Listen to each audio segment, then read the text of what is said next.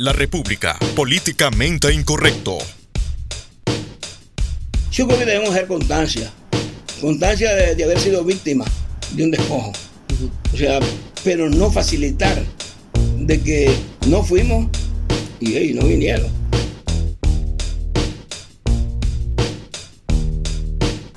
Incluso una de las primeras pláticas que tuve bastante larga fue con Humberto Ortega, una plática de casi una hora. El de, y, ¿Qué le dijo Humberto?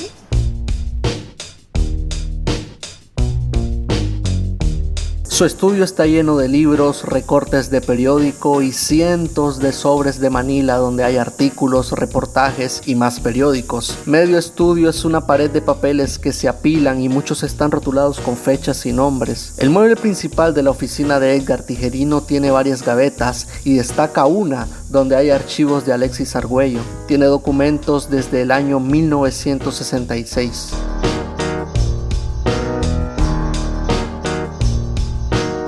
El veterano cronista deportivo en esta entrevista habla sobre la actualidad de Nicaragua y asegura que en más de 70 años esta es la peor versión de país que ha vivido. Reflexiona sobre el papel de la juventud en el estallido social y revela que dentro de la dictadura no saben cómo salir de esta crisis.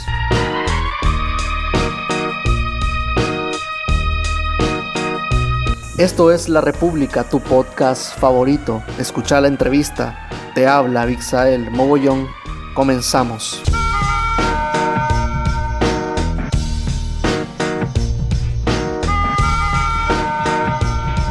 La República, políticamente incorrecto.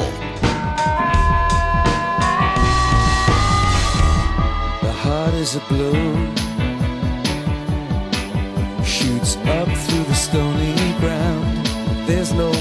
Siempre me ha dado curiosidad a mí saber cómo decidió meterse a esto del periodismo. Al periodismo en general. Sí, al periodismo en general, así. Bueno, fue, no sé, yo fue algo casual. Yo creo que yo soy un producto, y, Fabián lo escribió una vez en una nota que me hizo, yo soy un producto de casualidades. Eh, y yo soy de los, no voy a decir que soy un creyente en la suerte, sino que lo que he visto es que la suerte me ha ayudado.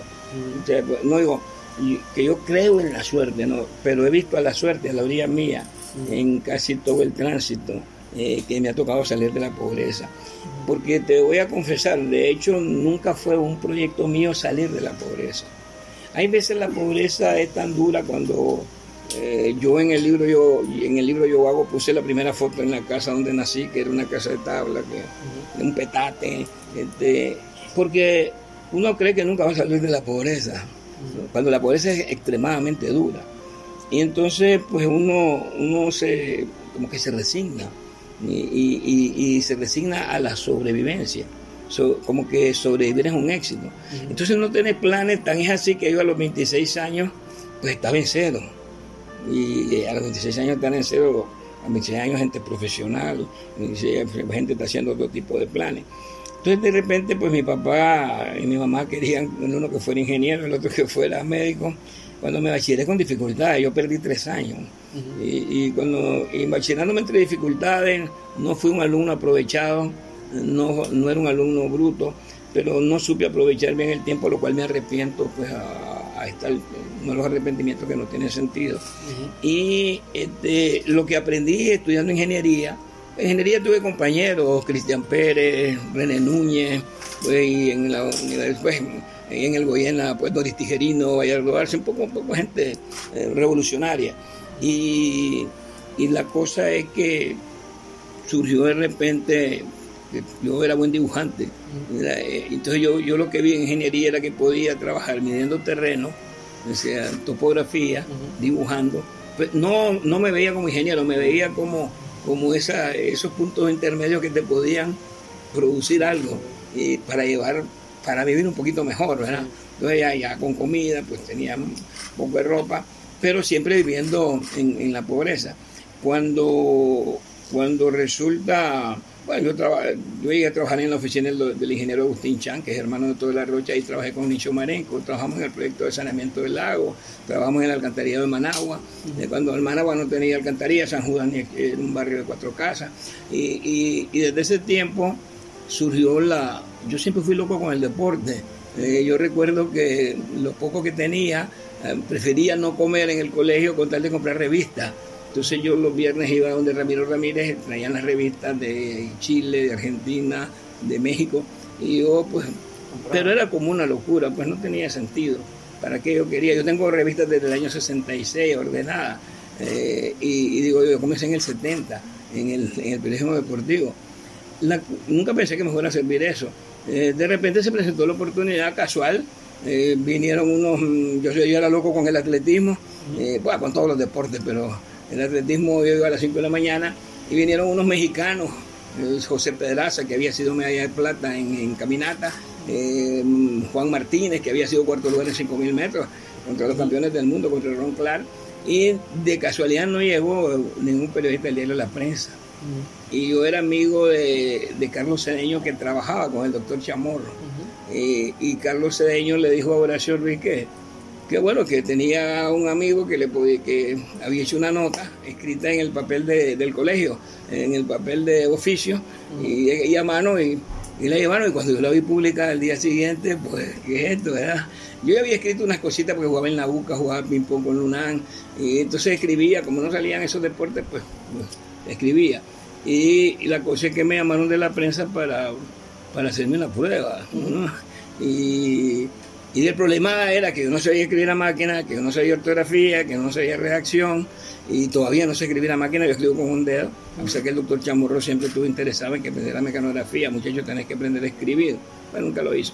Pues resulta de que ya en ese trajín, pues mm, era imposible, no había estudiado periodismo. O sea que si trasladamos ese momento al 2019 es imposible que yo consiga trabajo. Yo no puedo llegar a una reacción y decir, miren, no sé escribir, no sé usar la máquina, no sé ortografía, no sé redacción, nunca he estudiado periodismo y quiero trabajar. Entonces tendríamos que volver al año, al año 70, en enero del 70 y, bueno, eso fue una suerte porque, como te digo, en esta época pues, ni me dejan entrar, pues estaría, andaría en los, semáforos ahí lampeando vidrio. Pero vino la situación y, me dieron el chance. De ahí empezó a crecer. Entonces vino y tuve la suerte, además de que le caí bien a, los dos hombres tal vez que más decidían en la prensa después del doctor Chamorro que eran Danilo Aguirre y Horacio Ruiz. Entonces ellos simpatizaron un poco porque como yo leía tanto, eso sí era mi lector, desde novelas de vaquero, bestsellers de, de intrigas, de Agatha Christie y todo, y, entonces yo tenía una fraseología diferente. Entonces cuando yo comencé la fraseología diferente le llamó la atención a Horacio y a Danilo, Danilo. hasta el grado que Danilo dijo que que bueno, que yo establecí una diferencia entre el periodismo deportivo antes de Edgar Tijerina y después de Edgar Tijerina, pues una frase de él. Eh, en realidad mi intención era que yo también era apasionado un poco por, la, por, el asunto de la escritura. Y, realmente con, combinaba con lo del deporte, pues me abrí el espacio y, antes del año yo era jefe de deporte del diario de la prensa, pues era una... Subidón. Que también era una cosa insólita. Eh, yo pues agradezco mucho y a partir de ahí ya me volví más apasionado pues. Eh, yo te puedo decir que el día de hoy, el, en enero yo cumplo 50 años en la crónica deportiva y en el día de hoy yo me siento con el entusiasmo del primer día, con el ánimo del primer día y con las ganas de pelear con, con los competidores del primer día. me encanta siempre la competencia porque es lo único que lo hace mejorar a uno. ¿Cómo, cómo fue esa, esa relación con el doctor Pedro Joaquín Chamorro? Porque el, eh, yo tenía un componente adicional que me sirvió mucho con el doctor. Primero, yo era amigo de Carlos Fernando, porque Carlos Fernando, cuando era estudiante chavalo, él era fanático del ping-pong y yo era, eh, pues me decían de que yo era los buenos defensas que había en Nicaragua. Y, Carlos llegaba a vernos jugar, pero él llegaba con su raqueta. Pues bueno, pues mi primera amistad con un chamorro fue con Carlos. Pero había una diferencia de edad, pues Carlos era chavalo. Y pues yo me bachillé en el año 64 y, entonces ya, ya conocía pues de referencia al doctor pues por el, eh, cuando el doctor el doctor le gustaba el ping pong hizo una eh, puso una mesa en la prensa en la redacción y entonces él siempre estaba esperando que yo me ocupara para que jugáramos ping pong entonces eso también estableció y como yo llegaba en la tarde a la casa de ellos a veces donde Carlos donde Pedro y, y pues eh, había había una amistad y como a él le hablaba mucho Danilo y y de Horacio de mí, pues él, este, él me tomó algo de simpatía. Discutimos mucho porque el doctor Chamorro discutía siempre, era muy beligerante, era un director de periódico que estaba atento a todo, hasta el anuncio. Eh, los jefes de redacción en ese tiempo tenían que irse de último O sea, eh, digamos, eh, si Danilo, el jefe de redacción, tenía que salir a las 12 de la noche, diario, o sea, no Sí. había, nosotros, digamos, yo comencé en la prensa y no teníamos domingo. Al principio la prensa no salía los domingos, por el asunto religioso. Sí. Cuando ya salía los domingos, yo trabajé en la prensa 10 años, incluyendo todos los domingos. O sea, sin faltar un día. Vaya. O sea, 10 años. Sí, sin. Bueno, y en barricada igual, pues en barricada con Carlos Fernando igual. Eh, para mí un día sin ir a la redacción era como un día de no vivirlo. Entonces, pero, o sea, yo, yo me apasioné demasiado por esto, sigo apasionado. Sí. Sí, hoy tengo varias actividades, pero hoy es el séptimo juego de la Serie Mundial y yo lo voy a ver. Y no este el nuevo diario, pues no estoy escribiendo. Pues escribo en Facebook y estoy planeando unas cosas, pero, pero tengo la página doble play y tengo el programa. Pero aunque no tuviera nada, yo estaría pendiente de esto. Yo escribiría eh, para guardar. Aunque sea para archivo. usted, para su archivo. para, para archivo, guardaría. Este, yo te digo, eh, yo tengo mis crónicas año por año casi empastadas, pues ahí dice, digamos, crónicas del 2017, del año, eh, casi la, para tener toda, casi toda la historia en 50 años de lo que yo he vivido. Pero es una pasión, yo siempre he dicho que la pasión es lo esencial. Sí. Yo, yo el día de hoy, a los 76 años, y, y yo, si me van a probar eh, en un periódico, yo encantado, si me dicen es tu primer día, si me dicen eh, vas a salir a las 12 de la noche diario, no hay problema. Si me dicen, entonces yo entro a las 6 de la mañana, desde 1970, entro a las 6 de la mañana al trabajo. Entonces estás hablando de que 50 años a las 6 de la mañana es un hábito, es un hábito. Pero me encanta esto. Ujú. Eh, ¿en, qué, en, qué, ¿En qué año nació usted? ¿En, qué, cuál es En el 44. En el 44. En, en febrero. En febrero. Eh, ahorita cumplo 76 en, el, en febrero del, del, del 2020. ¿Qué, qué, qué fecha exacta? El 17 de febrero. 17 de febrero. de- 17 de febrero del 2020. Entonces yo nací en el 44, o sea, nací comenzando el año. O sea, pues, que- porque hay- pues, no es lo mismo nacer en diciembre que, que Acabamos de la Segunda Guerra Mundial. que- que nacer- Y pues eh, ¿Cómo vivió la dictadura de Somoza? Toda dictadura es nefasta. O sea, no hay dictadura buena. Eh, yo he tenido la, dentro de la suerte que cuando yo comencé a subir en el aspecto, mm, digamos, un poco, llamémosle social, económico, o, o entrando a la clase media, Ujú. clase media baja, En el 70. pues desde, no, en 70 no, ya como en el, ya como en el 73, Ujú, yo en el terremoto me fui a trabajar a Puerto Rico porque, bueno, aquí la prensa desapareció Sí. y todo. Pero cuando yo vine de Puerto Rico ya, ya, bueno, ¿a qué le llamo yo clase, clase media baja? Pues que uno salía de la universidad o uno estaba en un trabajo y pues, comprabas tu casa en Bello Horizonte, comprabas tu carro, eh, podías ah, habilitar tu casa, podías ir al restaurante, te- tenías... Ya cuando tenías eso yo decía, ya no sos pobre. sí. O sea, pues ya no sos pobre porque eh, tenés recursos, tenés vehículos, tenés casa, eh, podés darte algunos gustos, puedes salir del país. Entonces, eh, y yo siempre pensé que, que yo iba a hacer el esfuerzo enorme por no volver a la pobreza. Ya no volver a la pobreza. Claro, por la... Pero lógicamente, eh, con el ejemplo de mis padres, era a base de la honradez. Para mí, eh, el tesoro más grande que uno tiene fundamentalmente es la honradez. Primero por la familia. O sea, yo tengo seis hijos, cinco mujeres, y obviamente esos seis hijos me conocen, me conocen de la cabeza a los pies y saben qué clase de padre tienen. Entonces, que ellos escuchen decir que yo soy ladrón y todo eso no, no los afecta porque ellos saben que uno no lo es. Y, pues, y, y algunos que me lo dicen es porque ni siquiera me conocen. Pero yo no puedo decir al que no me conoce que, que- que, bueno, que tengo una idea clara de... Ahora, lo que sí me molestaría es que lo diga alguien que me conoce. Porque ya eso o es un malvado o es pues, un, un tipo porque sabe que no, que, que- no es cierto. Es más, yo pienso de que hasta la gente del poder mm, difícilmente tendrían una mala opinión de mí. Ah. Difícilmente. Yo, O sea, Rosario Murillo, yo- Daniel Ortega, ¿qué piensan? yo pienso de que ellos, ellos saben quién soy yo, como persona. Ujú. Yo creo que es tan claro quién soy yo. Ellos no van a variar. Cuando a mí me dieron la orden Rubén Darío, eh, que considero que fue un error, porque bueno, ¿quién soy yo para recibir la orden Rubén Darío? Pero pues Daniel me dijo, este, te la mereces de hace rato, que no. Entonces, pues yo he recibido órdenes de la alcaldía, órdenes Darío, Salón de la Fama, Centro Literario, casi todas las órdenes que se han dado las he recibido sin mérito.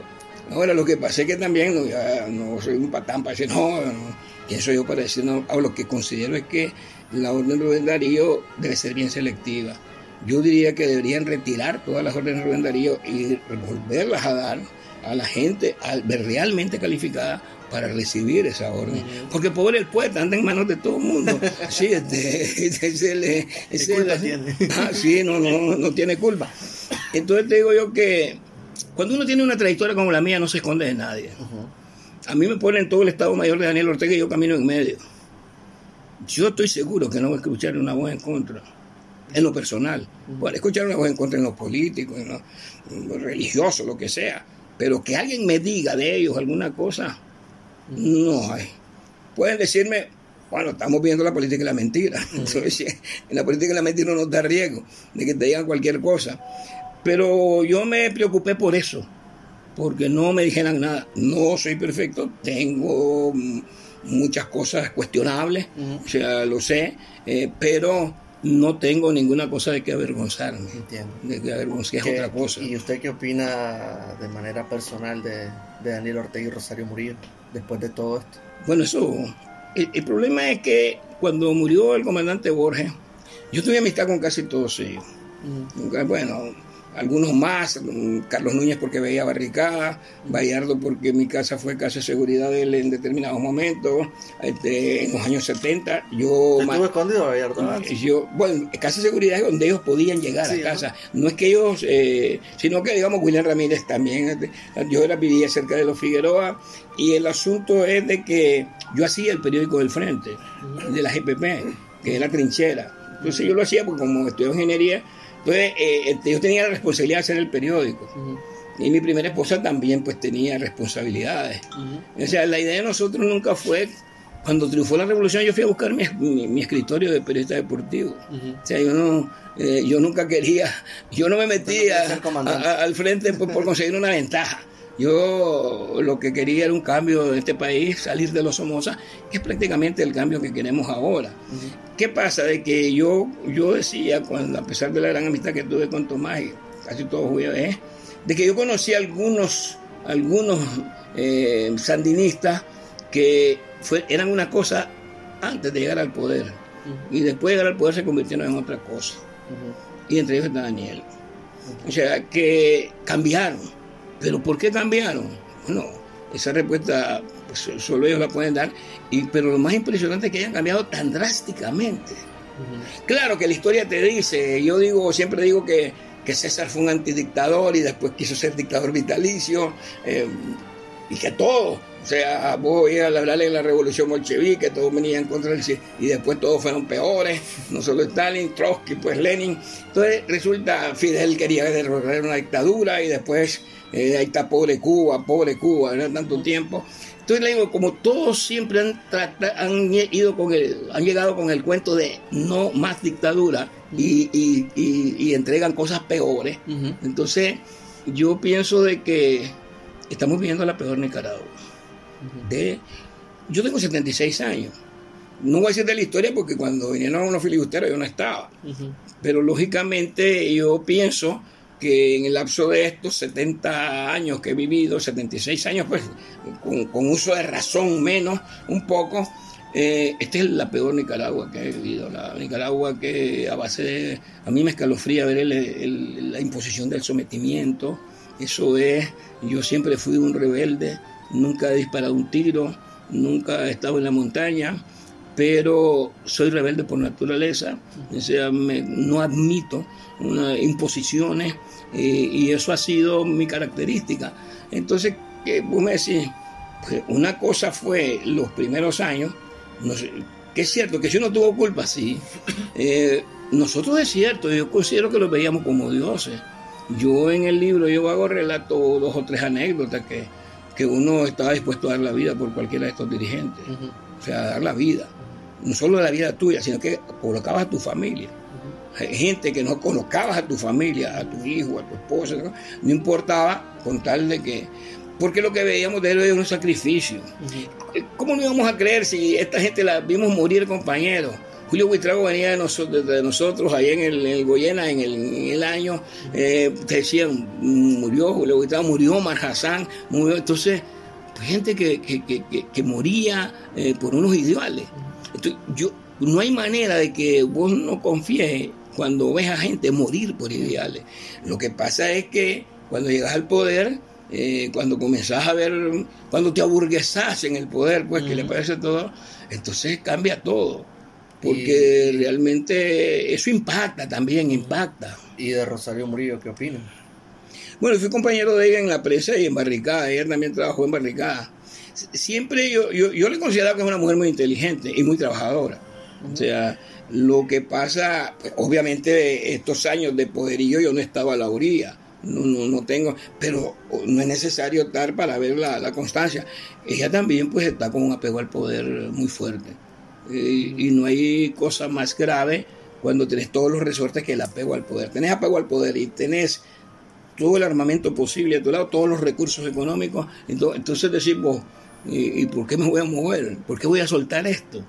Entonces tenés que tener un sentimiento pro patria que yo veo que, en ellos no está, o que se fue. Y que cuando se va el sentimiento pro patria es difícil que vuelva. No, no, conozco en la historia casos de que hayan perdido el sentimiento pro patrio y que hayan recuperado. El que lo pierde lo perdió totalmente. Algunos enloquecen pues lo, ideal sería llegar al punto razonable. Pero vuelvo a la pregunta, ¿qué sería lo razonable? La justicia. ¿Es posible? No.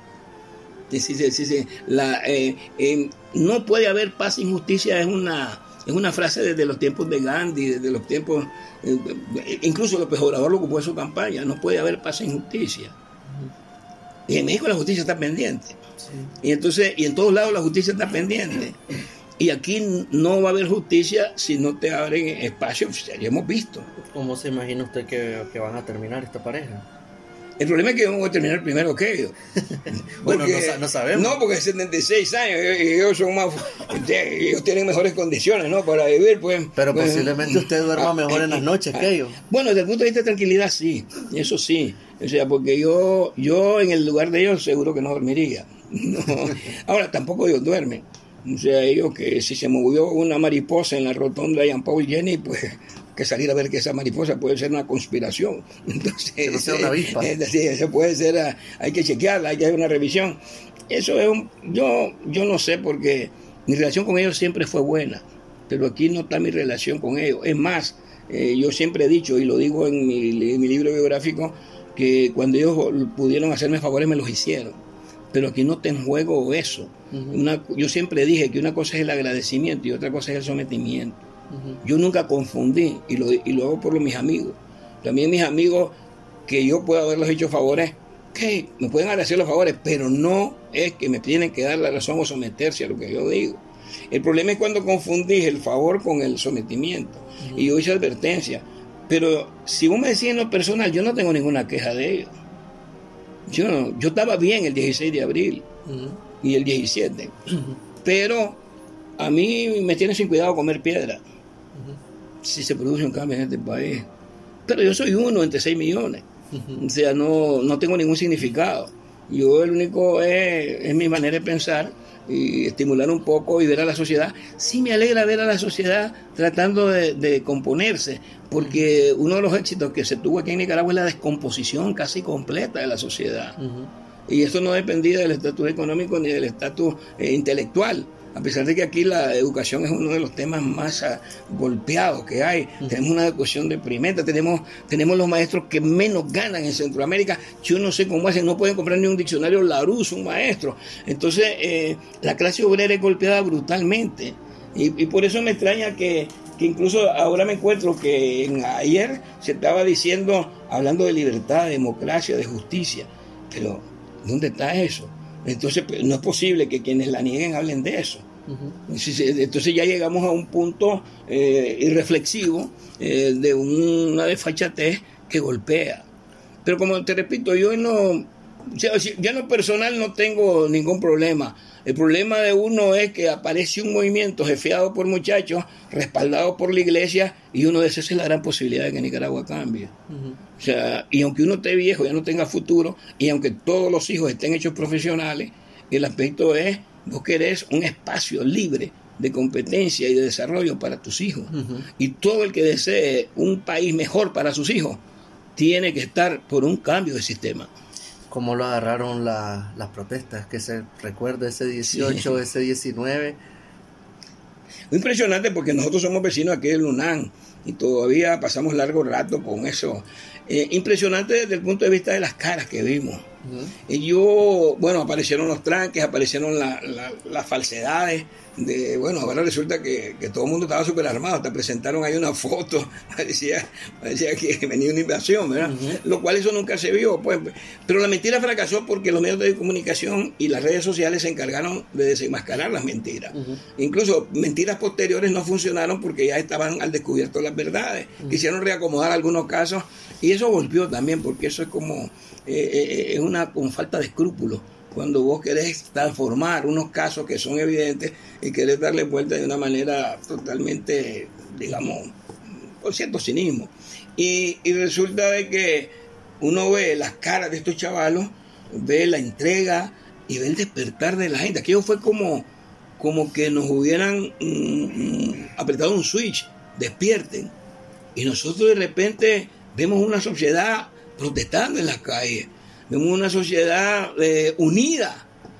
Y esa unidad no se ha fragmentado desde la primera marcha. Esa unidad fue creciendo y se convirtió en piquete y se convirtió en pláticas. Uno va a sitios, a supermercados, a todo, y la, y la forma en que ha ido creciendo el rechazo es impresionante. Y por eso se descartó totalmente de que se adelantaran elecciones eh, y, el temor de lo que pueda pasar en el 2021. Eh, pero ¿Qué pasa? ¿Quién lo hizo? ¿Y por qué los chavalos lo hacen? Lo hacen porque es su futuro el que está en juego. Nosotros somos gente sin futuro.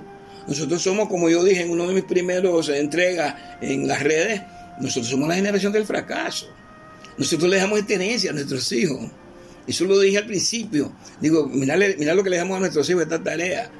Eh, eh, eh, clase de tarea, que clase de herencia le dejamos a nuestros hijos. Miren, nosotros que fuimos inútiles, ahí les dejamos el teclado, vean ustedes qué hacen. Entonces, puchica, uno dice, entonces, claro, hay una impresión que todavía no me pasa. No me pasa, sino de que es admirable, yo lo veo, pues esto de los presos es una, una impresionante muestra de solidez, de no era ninguno obligado. Y es increíble porque es de que en cualquier parte del mundo vos ves que conseguir doblar a algunos. Aquí no, aquí no, no se logró. Entonces esto motiva. y, y, yo lo que digo yo, lo que más me preocupa es la ausencia de humanismo. Porque cuando el humano se pierde, como decía Mandela, se pierde el humano, es difícil encontrar soluciones apropiadas. Para usted personalmente, ¿cuál, cuál fue el momento más duro durante la represión? Tanto, mira, si, yo te digo, un momento, yo fui a todas las marchas, eh, excepto ya cuando, cuando vi que el doctor que iba casi una cuadra adelante, pues recibió un balazo, y todo, yo iba con Florencio Báez y otro. Entonces, y me, impresionó ver que en las marchas había de todos los sectores. Y encontré muchísima gente sandinista en las marchas, incluyendo jefes, jefes que fueron del ejército y todo. Oye, yo digo, espérate, estamos aquí viendo una marcha que mueve una sociedad. Entonces, pues no es liberales, conservadores, no, nada de eso. Por eso es que cuando escucho hablar a los políticos de unidad, digo, pues si los políticos políticos se pueden sumar, pero por favor, pues que, pongan, se pongan a distancia. Yo creo que este movimiento tiene que mantener a los políticos a distancia. Aquí es la chavalada universitaria y la iglesia. Aquí más nada, lo otro se suman. Aquí hay que renovar Nicaragua y renovar Nicaragua es salir de tanto político corrupto. Porque la corrupción no es de que borrón y cuenta nueva. Fuiste corrupto y eso lo vas a cargar toda tu vida. Entonces, fuiste un oportunista, entonces eh, tendrías que pasar por un examen todos ellos. Eh, resulta de que esa es una situación bien complicada eh, para mí porque ¿qué político tiene gratos recuerdos? Y sobre todo para la juventud. ¿Qué político fue motivador de la juventud? ¿Qué político fue ejemplo de la chavalada que hizo capaz, posible esto? Que digan, este, yo, yo quiero ser como fulano, como el diputado tal. Habían diputados, yo recuerdo que Carlos Lagrán y, y, este, fueron diputados beligerantes, pero cuando sos beligerante te quitan. Cuando sos sacerdote beligerante como Silvio Báez, te sacan, de alguna manera. Entonces, ¿qué pasa? Es una sociedad que, eh, que si tenés resortes para sacar a gente, claro que hizo complicidad en, este, esta situación. Entonces, a mí me lo que más me impresionó fue el día que yo vi a los muchachos abrazados en la UNAM Eh, ese, aparte de lo del Divino Pastor, de la, Carlos Marte, tantas cosas que impresionaron. Pero cuando vi a esos muchachos abrazados y no vi ninguna pistola en la foto de los armados, de los tranques, de los salvajes, de los que hicieron tal cosa, esperando la muerte. Entonces yo digo, ¿cuántos de esos podrían ser hijos de nosotros? ¿O cuántos serían hijos, hijos nuestros? Entonces eh, es como si uno no se preocupa por el futuro de este país, como que no tenga hijos, como que no tenga... está bien, yo digo, tengo 76 años, no me importa nada, yo, ya no tengo mucha vida o nada de vida, pero, pero los hijos de uno, los nietos de uno, la gente nueva, tiene vida. Y, entonces yo, pienso de que, que lo triste es no tener, no tener posibilidades de negociación, porque qué bonito sería que existiera una una, salida apropiada. Eh, el problema es que cuando has hecho tanto daño, cuando has hecho, ese es el asunto. Repito, a mí no me mueve nada en lo personal, pues eh, grandes amistades hice entre ellos. de, hecho, pues estuve organizado y eso me permitió tener amistades. Eh, pues, no sé en qué medida pues se han borrado, esto ha fragmentado mucho. Ese es otro problema serio, cómo se ha fragmentado la sociedad. Porque aquí se ha hecho una situación que nunca ocurrió. Aquí se fue música y quedaron, quedaron los barrios y quedaron las cosas y quedaron que, quedó. No, es porque alguien dijo vamos a reconciliarnos, sino que hubo, hubo reconciliación. En, estos momentos en el que dice que no hay eh, posibilidades de negociación, eh, estamos como en una especie como de la gente, al menos yo miro en redes que dicen mucho que se sienten como a la deriva, como que la oposición no está haciendo nada eh, ¿Qué debería hacer la, Alianza Cívica, la Unidad Nacional? ¿Qué deberían de hacer estos grupos que ahorita que no hay diálogo y que principalmente su función era el diálogo? ¿Qué deberían de hacer? Pero es que yo nunca he estado de acuerdo con ese cuestionamiento por una razón muy sencilla. Yo al que me dice eso le pregunto, bueno, ¿qué se te ocurre a vos? A mí no se me ocurre nada. Nada. No, la resistencia cívica. ¿Qué más podemos hacer? ¿Puedes salir a una marcha? No. ¿Puedes salir a expresarte afuera? ¿Puedes salir? No puedes hacer nada. Entonces, yo quiero ver el líder me dice, vamos a hacer esto. Ah, salgamos a la calle que la que los maten. Ah, no, si vamos a ir nosotros adelante, de acuerdo. Salgamos a las calles. Bueno, en, la India 1600 muertos fue el primer operativo. Entonces te digo yo, entonces, ¿qué? yo lo que voy es quién es el genio que me dice qué hacer. Yo no veo ningún genio. Yo no veo ningún genio que me haya dicho hagamos esto. Lo que podemos hacer es resistir eh, pacíficamente, que es lo que estamos haciendo. Y en esto, ok, podemos pasar. Ya en año y medio el deterioro ha sido enorme. Imagínate cuando hayan tres años. El deterioro va a ser mayor. Claro, qué sufrimiento enorme para el país. Porque ahí van todos. Ahí al perder trabajo, al, ganar menos, al no tener la desesperación, al reducirse las situaciones de recursos, de abastecimiento, va a ser grave, gravísimo para todos. Pero yo cuando escucho decir, es que no hay propuesta, bueno, ¿cuál es? Porque pues si yo digo que no hay propuesta porque yo tengo alguna. Pero si yo no tengo ninguna, ¿qué voy a hacer? Yo no espero que algún día la Alianza Cívica me proponga algo, ¿qué? Algo práctico. ¿Qué me va a proponer? ¿Qué me va a proponer? O sea, ¿qué va? Ahora, el gobierno no tiene propuestas para salir del hoyo ellos. Entonces el gobierno, ¿qué puede decir el gobierno? Vamos, ustedes, diputados, senadores, propónganos algo. Están en la misma que nosotros. Bueno, señores, tenemos año y medio aquí. Propónganos algo. ¿Qué hacemos? Lo mismo, reprimir, que no salga nadie, cero libertad de expresión, eso, ah, le van a decir quítenlo. Ah, no, no, espérate. No, se crearon los paramilitares, ah, ah, vamos a quitar eso. No.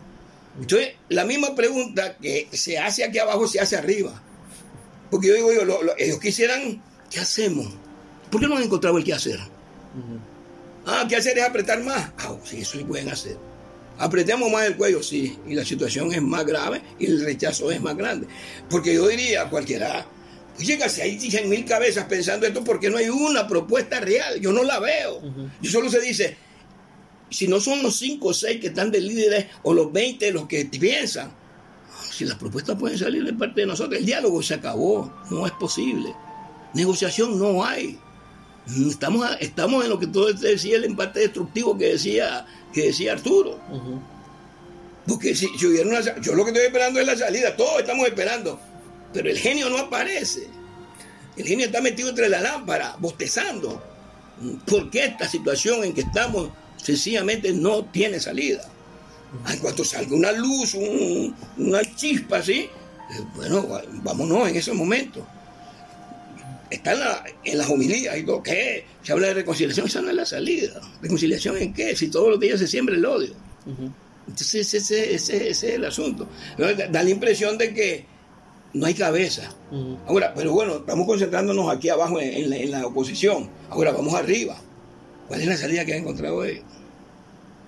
En año y medio, con el ejército, con el poder militar, con el poder económico, con todas las estructuras civiles, con todas las instituciones de su lado, con todo eso, no, si ellos con todo eso no han encontrado, ahora la gente quiere que nosotros con la mano, con la mano vacía encontremos la solución.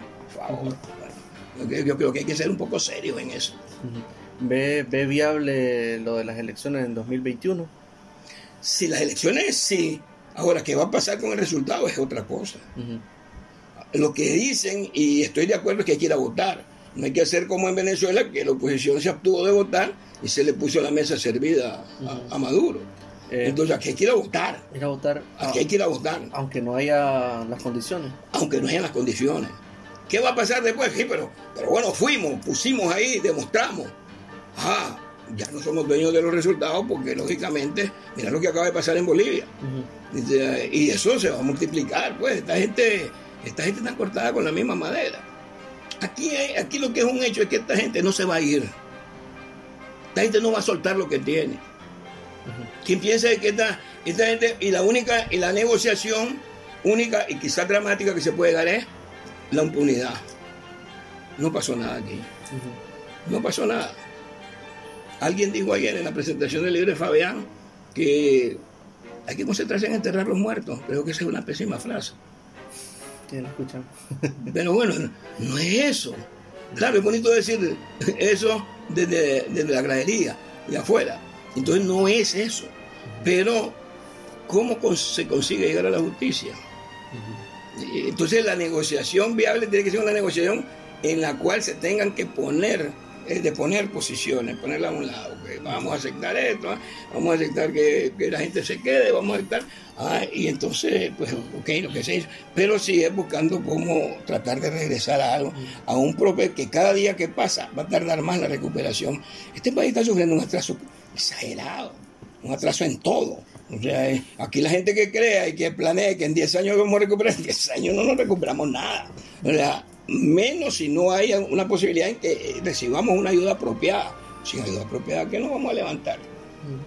Es triste, es triste.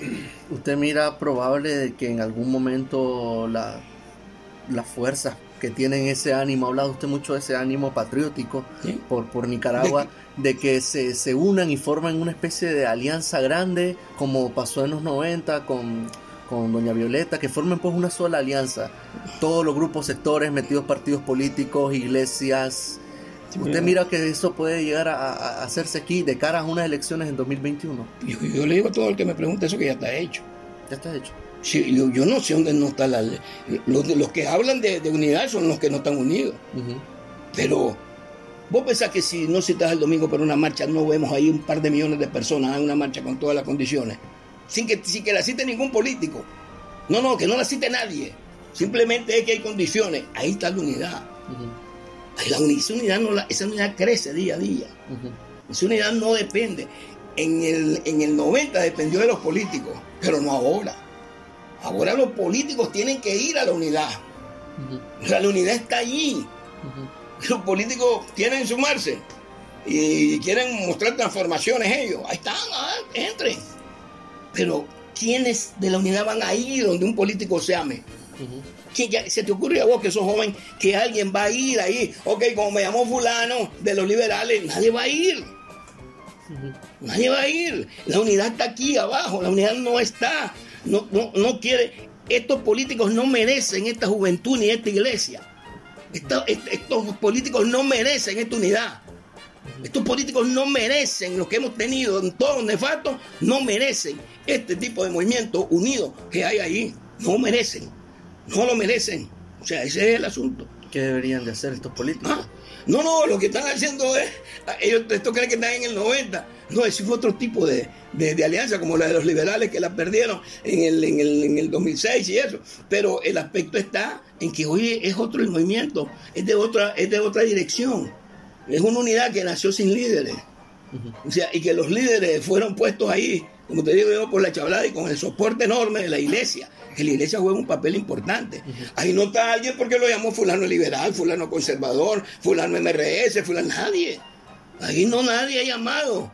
Ninguno de esos grupos políticos es capaz de organizar esa unidad que está ahí, esperando ir a votar. El día de las elecciones va a haber la unidad. Y no porque la llame fulano. Puede ir a votar y si es orden de votar en blanco es toda la unidad la que va a ir. Entonces el problema no es, o sea, el problema es aprovechar la unidad. Hay una unidad. O sea, aprovecharla, pero ¿cómo lo van a aprovechar si tampoco tienen propuesta? Eh, vuelvo a lo que te decía. ¿Qué propuestas pueden hacer?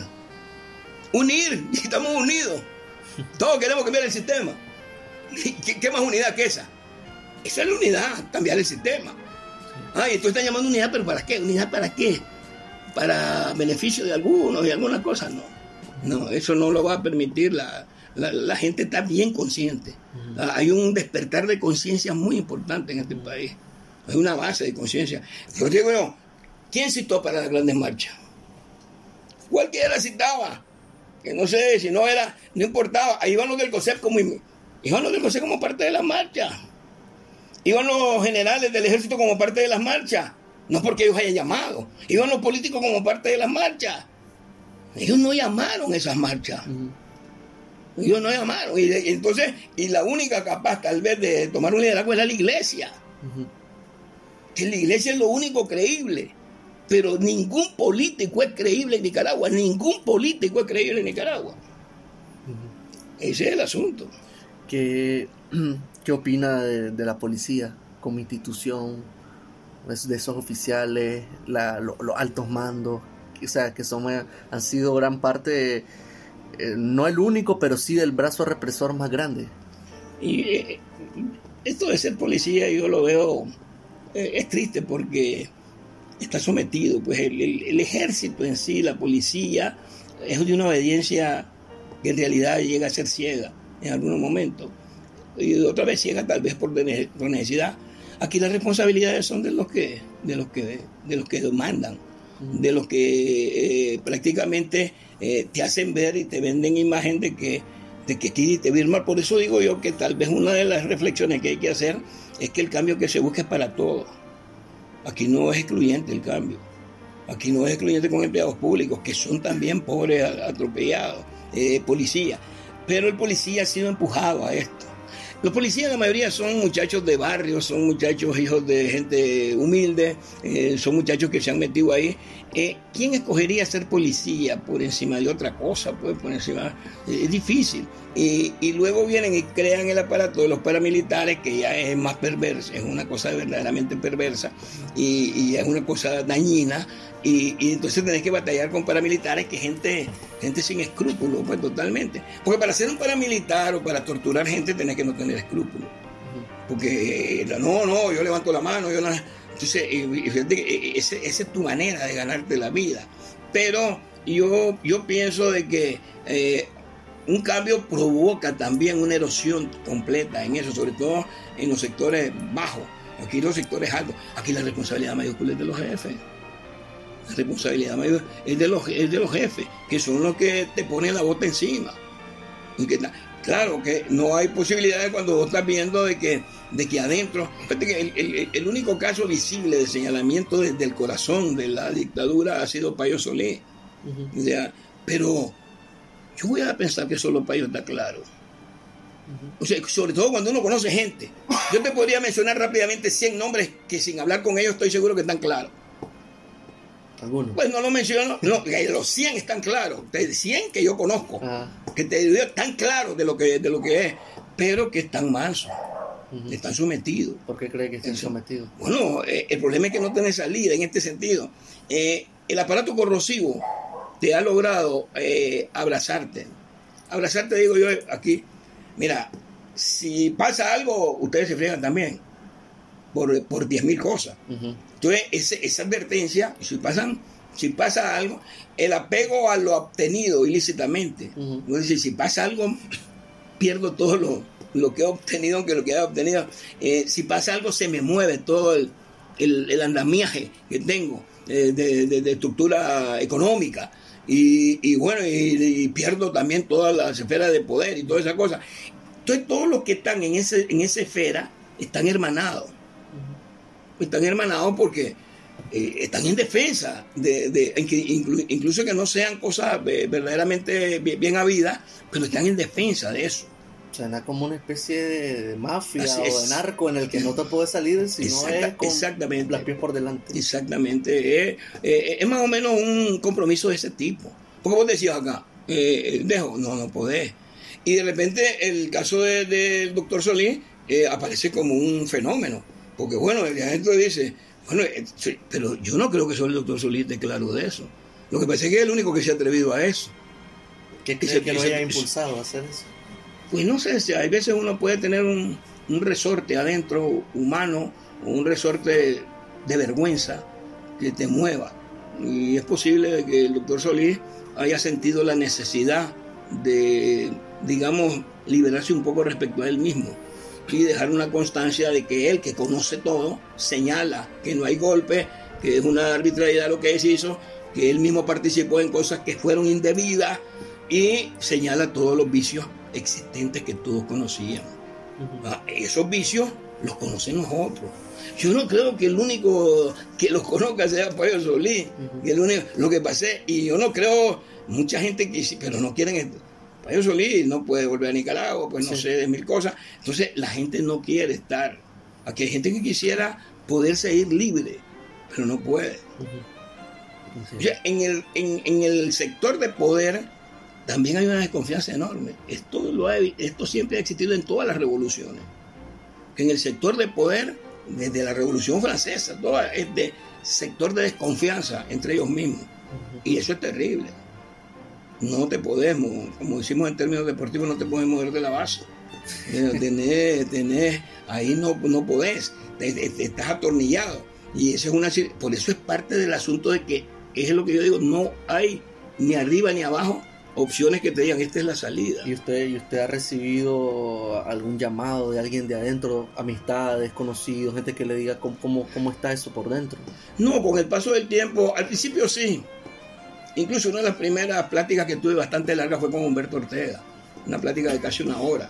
El de, y, ¿Qué le dijo Humberto? Bueno, estábamos eh, comenzando lo mismo, lo mismo que ha dicho Humberto sobre el centro, que él está, él hace un tipo de llamado y, él habla él habla largo y he tenido pues una, buena relación con él y gente con la que me he llevado bien pues eh, una de las veces hablé con Bayardo este, eh, pues por la, por la amistad que hemos tenido pero yo considero que, que eh, ahorita pues obviamente uno no es bien visto de, de, de, esa, de esas situaciones. Yo lo único que puedo hacer yo no estoy metido en nada o sea, yo es un asunto personal, pues mi opinión en doble play eh, es personal, es de país, pero yo tuve seis meses fuera, pero yo no aparé, yo no estuve metido en ninguna organización, no estuve metido en ninguna cosa. Yo, yo, en eso, pero porque la responsabilidad solo la quiero tomar yo con mis actitudes. O sea, ese es el, eh, asunto. Porque eh, yo, yo considero que el empleado que el empleado público pues también está, está amarrado. El problema es que el día de las elecciones todos esos amarres se quiebran con el asunto del voto secreto. y, lo que lo único es que si no hay condiciones no va a haber un resultado, un resultado digamos favorable. Y yo tengo, yo no creo que, se den las condiciones eh, de aquí al 2021, porque no le veo eh, esta gente no me ha mostrado la menor astucia para resolver problemas, ni siquiera en pequeños. Mira ahorita las medidas con el seguro, las medidas de todo, la energía, las medidas de todo, son, son medidas antipueblo. En ese, en ese panorama entonces estaríamos yendo a elecciones en 2021 con el mismo sistema electoral, los mismos que han votado los contos viciados, y aún así entonces usted siente que los nicaragüenses tienen que ir a, votar. Yo creo que debemos hacer constancia, constancia de, haber sido víctima de un despojo. O sea, pero no facilitar de que no fuimos y no vinieron. O sea, yo, creo que debemos de ir. Pero ¿por quién votamos entonces? Bueno, va a salir un candidato, quien sea. El candidato no importa. Bueno, Arturo Cruz mencionó a, a Ceporele, por ejemplo. ¿Ah? No, pero el, candidato es lo menos importante porque es el nombre que diga la unidad azul y blanco. Aquí no es Ceporele ni nadie. Aquí es la unidad azul y blanco. La verdadera fuerza que tiene este país. La unidad azul y blanco es, todo, es los votos. Se lo decía un empresario ese día en una, en una cena que estaba el embajador de la Unión Europea, Pelayo Castro. Y, y este, que aquí el asunto es de que tenemos que dejar certificado el despojo. Porque eso es lo mínimo que podemos hacer. Salgamos, votemos, pongamos la fila y después, bueno, nos quitaron. O sea, hay, eh, eso es eh, ese es el impacto internacional que necesitamos provocar. Porque si no, hay, quedémonos en nuestras casas, no votemos y facilitemos todo. No, no, no. Hay que salir a votar. Hay que demostrar que somos mayoría y que fuimos despojados. Eso es lo que veo. ¿Y después qué hacemos? Sale mañana Ortega bueno, eh, eh, eso, eso que decimos es interesante, pero te digo yo, es peor no hacer nada, es peor quedarse con los brazos cruzados. La lucha sigue. La lucha sigue porque al, mostrar eso, la situación internacional se vuelve más fuerte. Se vuelve más fuerte. No le facilita que tengan salida. No, no facilitarle que tengan salida es ir a votar, es demostrar que estuvimos aquí y bueno, y que vamos a apoyar un gobierno que, vuelve a hacer otro despojo. Y, con una economía dentro de dos años eh, ah. deteriorada de una manera brutal, yendo hacia abajo, atrasado el país cada vez más años. Entonces, e, eso es lo que hay que pelear, la lucha sigue. Es, un desastre, es un desastre sin fin por ahora. Por ahora es un desastre sin fin. Pero obviamente va a llegar el momento, como todos los desastres, que tienen fin. Su, la última, su mensaje para esos estudiantes, esos campesinos, ese, esa persona desempleada, ese trabajador, esa madre que está preocupada por el futuro de sus hijos, o sea, esa gente que, que está preocupada también por Nicaragua. Bueno, lo único es no abandonar esta lucha, no bajar los brazos, yo pienso de que tenemos que motivarnos nosotros mismos. Estamos en una pelea larga, eh, estamos viendo sobre todo el que tiene hijos medianos, pequeños y más aún los que están chineando, que están peleando por ellos. No quieren este país para esas nuevas generaciones. Eso motiva, tenemos que automotivarnos. Nosotros mismos tenemos que cada uno de nosotros tiene que automotivarse, al acostarse y a levantarse. Tenemos que levantarnos en pie de lucha pensando en que estamos haciendo algo y que finalmente algo se va a lograr. La República, políticamente incorrecto.